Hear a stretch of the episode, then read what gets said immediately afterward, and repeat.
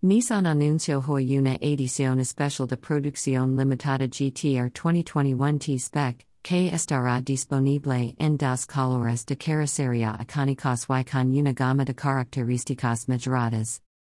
Ubicado por encima del grado GTR Premium, el nuevo GTR T-Spec de volumen limitado agrega guardabarros delanteros más anchos de la track edition anterior, rines de aleación de aluminio furiado rays pintados en oro y un alerón trasero de fibra de carbono. Los retrovisores exteriores del color de la carrocería, los conductos del capó negros y el distintivo T-Spec completan los cambios exteriores. También agregan frenos cerámicos de carbono con guías de air de freno del GTR Nismo.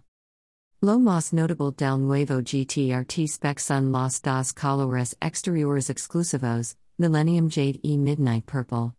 Millennium Jade se ofreció anteriormente en LR34 GTR V-Spec 2 Nür, uno de los GTR más raros de la historia.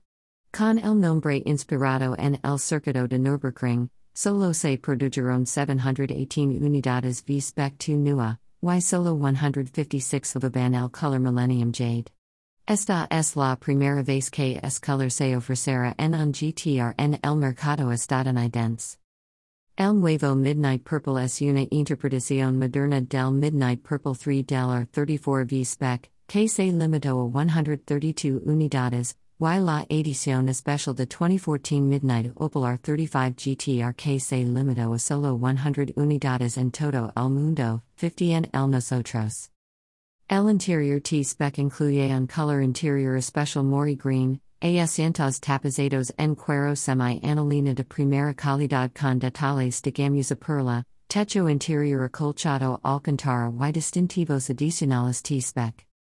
Debajo del capó, los clientes de GTR T-Spec encontrarán el legendario motor VR38 DET V6 de 3.8 litros biturbo ensamblado a mano, con 565 caballos de fuerza y 467 libras-pie de torque. El refinado motor está respaldado por una avanzada transmisión secuencial de doble embrague de 6 velocidades con cambios de paleta con el exclusivo sistema de transmisión trasera independiente ATTESA ETS de GTR con tracción en las cuatro ruedas. La especificación 2021 GTR TC un a la edición especial GTR Nismo previamente anunciada con un número muy limitado de modelos disponibles para la venta en América del Norte este invierno. El precio de GTR T-Spec y GTR Nismo Special Edition será de $138,490 one year $215,690.